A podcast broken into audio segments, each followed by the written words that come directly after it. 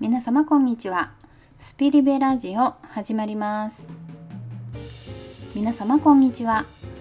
こちらアメリカではサンクスギビングも終わりいよいよ気持ちもクリスマスに向かっています。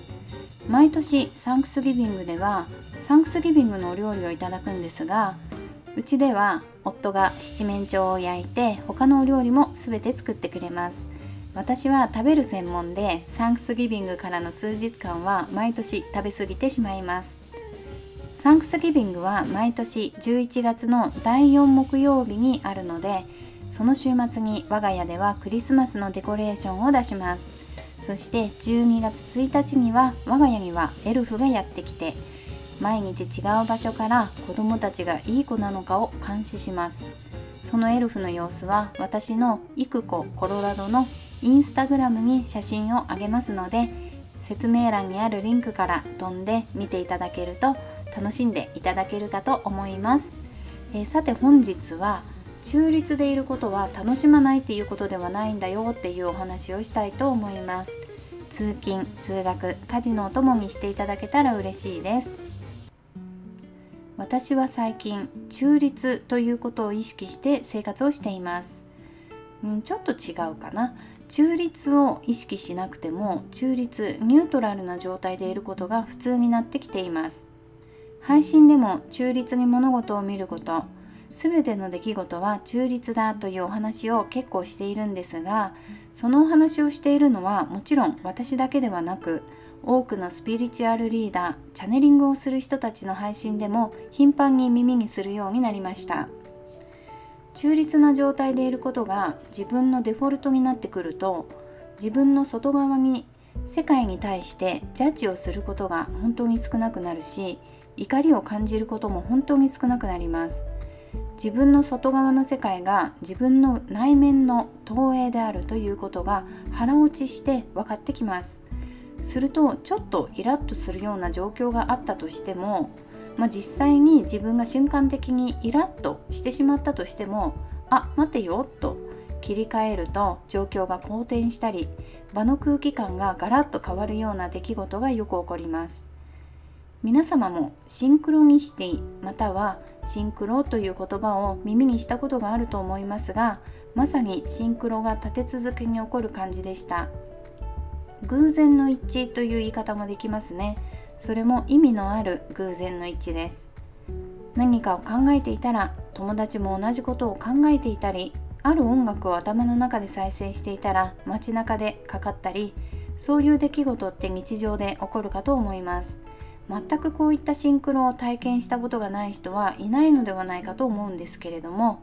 まあ、そのシンクロが起こった時の反応は人それぞれでただの偶然って流してしまう人もいればまたはえー、キャーシンクロと喜んでいいサインだと受け取る人。まあいろいろですよね。シンクロが起こっているのに自分のアンテナには全く引っかからないで気がつかないということもあります。結論から申し上げるとシンクロニシティは宇宙からのゴーサインです。何に対するゴーサインなのかは受け取った本人にしかわからないことですけれども大体はその人本人のその時の考えやアイデア予感に対する肯定的なサインです。自分のアイデアなどの場合は大体はそれを行動に移す時だと知らせてくれていることがほとんどです。予感に関しては直感的にいい感じがする時もあれば嫌な予感というのもありますよね。嫌な予感がしている時にシンクロが起こった場合は今がそのタイミングではないとその悪い予感を肯定してくれていて実際に危険な状況というと大げさかもしれないですけれども好ましくない状況を回避することができたりします。シンクロが伝えていることはあなたの今の考え方で今のあなたには最善ですよというサインとして捉えていただくと分かりやすいかなと思います。そのシンクロは私の場合は考えていたことのキーワードの看板が目に入るとかゾロ目を見るとかそんなことが多いんですけれども私はそれに従うようにしています。普段はすることがないような忘れ物をしたりして危険を回避したことがあったり心の中に浮かんだ人とばったり会ったりなんてことは多くあります。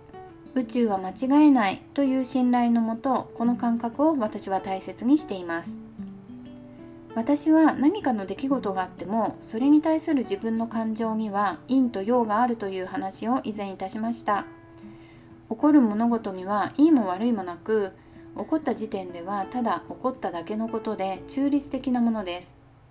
だけどもそれを目撃や体験をした人によっていいとか悪いとかが決められます。またその時の自分の認知バイアスによっても同じ出来事であっても受け取り方にかなりの差が出ることがあります。そうするとポジティブとネガティブの間で自分が揺さぶられることになりますね。自分が揺さぶられるということは例えて言うならブランコに乗っているようなものです。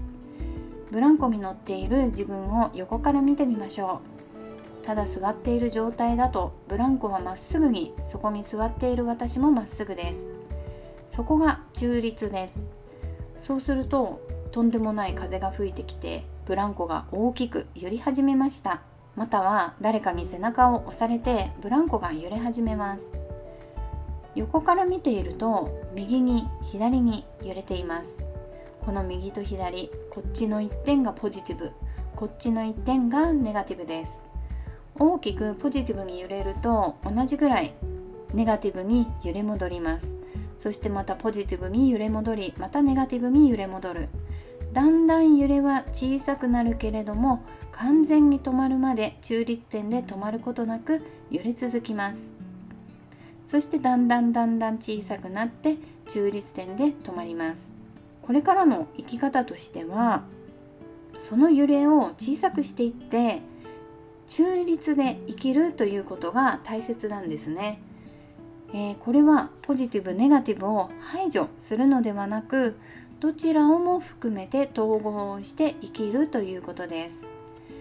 ではなぜ統合していくことが大切なのか。なぜポジティブ思考ではダメなのかポジティブネガティブという考え方には優劣がついて回り分離の考え方になってしまいます。いいかダメかの二元論の沼にはまってしまうんですね。えー、そして先ほどのブランコの例でも分かるようにポジティブに動けば同じように力はネガティブに振り戻っていく。陰と陽です。なのでそれは陰がいいわけでも陽がいいわけでもなくどちらをも含めていくということなんですね。